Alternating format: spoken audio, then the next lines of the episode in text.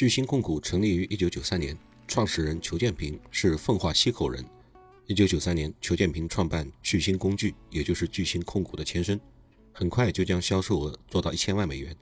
到二零零七年，巨星公司外贸出口额已经高居杭州市属企业榜眼之位。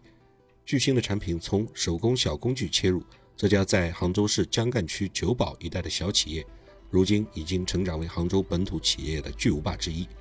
位列中国民营制造企业第七十六位，中国民营企业五百强一百四十六位，浙江省民营企业百强第十八位，浙商全国五百强第三十五位。旗下拥有杭州巨星科技股份有限公司，在深圳中小板上市，股票代码是零零二四四四，还有杭叉集团股份有限公司，股票代码是六零三二九八。以及中策橡胶集团有限公司、浙江新材股份有限公司、浙江国字机器人技术股份有限公司等多家行业龙头企业。二零一九年，巨星控股实现销售额五百五十六亿，员工达到三点六万人。先说巨星控股赖以发家的主业，集中在他旗下的上市公司巨星科技的业务，主要是五金工具、激光测量、工业存储柜等产品，是国内手工工具行业当之无愧的龙头企业。二零一零年。巨星科技在深圳证券交易所上市，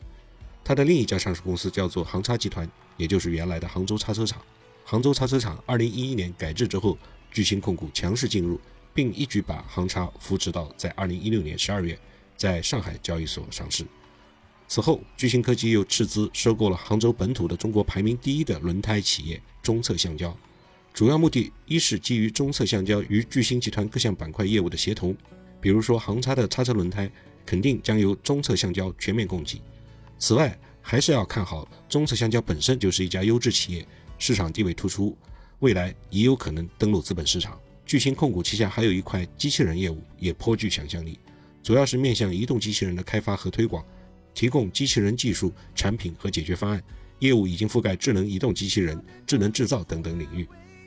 巨星控股的裘建平、王玲玲夫妇的爱女叫裘飞，将来会是家族企业的接班人。裘飞在早些时候曾经担任巨星控股投资部经理。他生于一九九零年，硕士学历，本科毕业于英国华威大学。裘飞回国之后，首先加入中信银行投资银行部，从事直接融资相关的工作。二零一三年再次前往英国伦敦政治经济学院深造，获得硕士学位。二零一四年归国，加入巨星控股的投资部，先后参与并购华达科捷、战略注资春风动力、凌波科力等等投资项目。目前，裘飞在巨星控股集团的层面以及子公司的层面各个重要岗位均有任职，但是纵观其担任的各项职务，无不与投资相关。看来学以致用将是裘飞未来的发展方向。除了参与收购与巨星控股主业相互协同的标的之外，裘飞对于二级市场的投资也非常感兴趣，尤其是对杭州本土的上市公司。本着闻名不如见面的熟悉主义原则，他参与了很多，比如说